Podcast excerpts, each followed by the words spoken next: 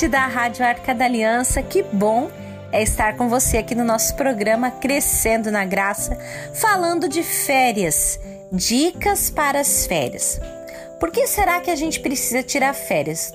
Alguns dias atrás eu fiz um programa para aqueles que não suportam férias, aqueles que não gostam.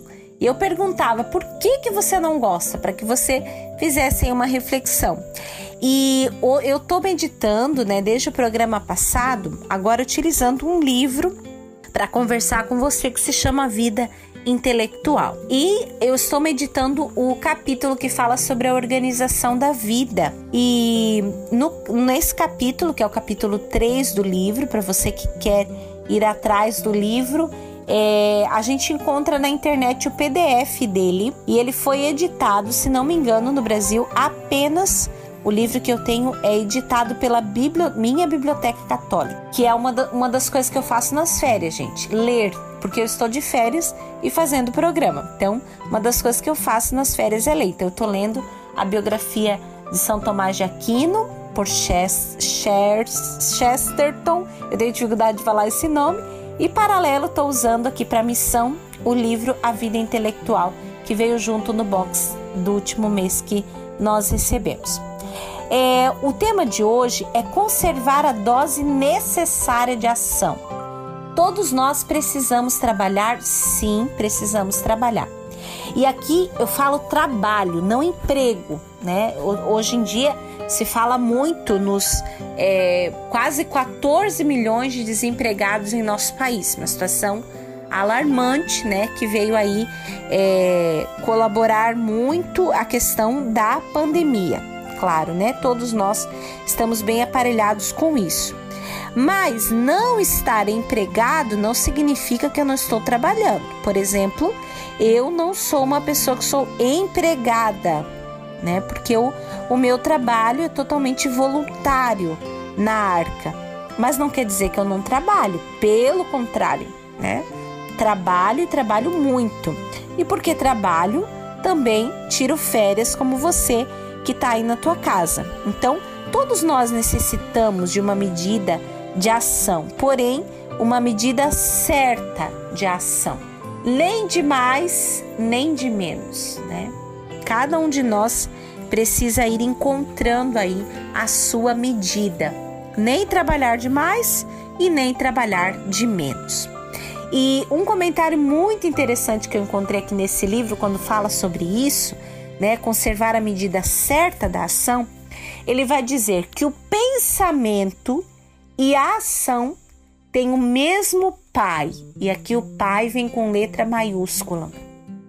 Deus inspira dentro de nós, na nossa vida, tanto a dimensão da oração, do pensamento, do intelecto, como também a dimensão da ação. Então, pensamento e ação são irmãos, filhos do mesmo Pai. Né? Bons irmãos, devem ser bons irmãos, que não precisam se brigar para que cada vez um ganhe de, é, para que um ganhe destaque a mais do que o outro. Ao contrário, ambos precisam estar equilibrados e um bom pensamento, uma vida boa de reflexão, uma vida boa de oração, que saiba cultivar também a solidão, que foi o tema do programa passado, vai gerar uma ação mais assertiva, mais eficaz. E uma ação bem executada, assertiva, equilibrada, com sabedoria, ela também vai gerar ideias, motivações também para a nossa oração, tá certo? Continuando então aqui com o nosso autor. Ele vai falar agora um pouquinho sobre a vida monástica. Então ele diz assim: o monge trabalha com as mãos ou se entrega às obras de caridade. O grande médico dedica-se à sua clínica ou ao seu hospital. O artista às suas exposições, à sua sociedade, a seus eventos ou às suas conferências. O escritor é solicitado de tantas maneiras distintas que teria dificuldade em deixar de se envolver em algum compromisso. Tudo isso é bom, Pois, se nesse mundo cada coisa tem sua medida, com a vida interior não é diferente. Ela quer que a ação tenha limites, abrindo espaço para a solidão, porque a ação externa agita a alma, enquanto o silêncio a acalma. Mas o silêncio levado ao extremo também provoca agitação. Então veja, a, vida interior ela vai dando é, como que limites para a nossa ação. E o contrário também é verdade. A nossa ação dá limites à vida interior. Por isso eu volto no, no, no título do tema desse capítulo do livro: A organização da vida. A nossa vida, meus irmãos, tanto quanto as nossas férias, e nós já conversamos sobre isso aqui no programa, que é muito ruim férias que deixem é, predominâncias, né? Nos nossos dias. As nossas férias devia preservar todo tipo de atividade, né? É, como é bom, esse ano eu pensei as minhas férias. Pensei mesmo, me preparei para sair de férias, trouxe atividades. Eu tenho coisas que eu brinco ao longo do dia, dá tempo de eu ir tomar um banho de mar, porque eu moro, meus pais moram perto da praia.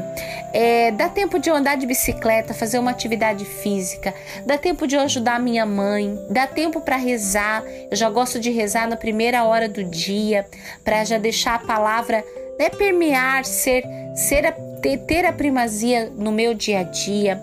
Dá tempo de bordar, eu gosto de bordar. Dá tempo de assistir filme, que é outra coisa que eu gosto. Conviver com os meus sobrinhos, ficar com eles. Se nós nos organizamos, dá para fazer muitas coisas. E essa alternância de atividades ela é muito sadia. Dá tempo de descansar, de dormir. Na nossa vida, tanto quanto nas nossas férias, nós também deveríamos priorizar isso. Para que a gente faça isso, nós precisamos do mínimo de rotina, do mínimo de disciplina. E duas, duas coisas que são essenciais nessa disciplina do cotidiano da vida é o cultivo da vida interior e o cultivo da ação. Equilibrar essas duas dimensões, como recomenda para nós o Evangelho de Lucas 10, versículo 38, na passagem de Marta e Maria. Ali nós vemos um ícone de uma recomendação evangélica do que deveria ser a nossa vida. Nós deveríamos ser essa mistura de Marta e de Maria, ação e contemplação. Ação e contemplação aqui não rivalizam, pelo contrário, se unem e dão potencialidade uma à outra. Uma à outra ganha potência e ganha força. A ação dá força para a contemplação e a contemplação joga força e luzes para a nossa ação.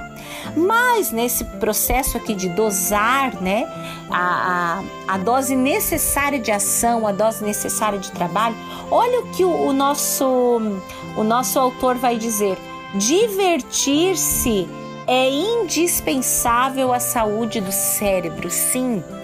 Quando eu estou falando aqui, não estou falando só da dimensão da oração, mas também da diversão. Você tem buscado diversão de verdade? E o que é diversão para você? Diversão, meus irmãos, em tempos de hoje, exige de nós um pouquinho de criatividade para que a gente saia um pouco da internet, um pouco do celular, um pouco da televisão e consiga perceber que no mundo existem tantas formas de nos divertir. Dá para divertir tocando e cantando música com os amigos. Dá para se divertir jogando, dá para se divertir na praia. Dá para se divertir praticando esporte. A gente se diverte conversando, ficando mais tempo na mesa em tempos de férias. Diversão é indispensável para a saúde do cérebro. Então, hoje a gente viu aqui alguns pontos bem essenciais para a organização da vida e também aqui vale muito bem para as tuas férias. Né? Falamos de vida interior, de solidão, de equilíbrio na dose de ação da vida, equilibrar com a vida interior, mas também equilibrar com a diversão que é saúde para o cérebro. Deus abençoe você e até amanhã com mais Crescendo na Graça.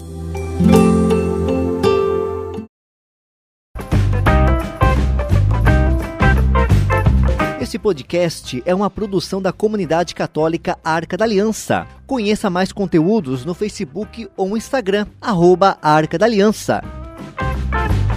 Arca da Aliança, presença de Deus no meio do povo.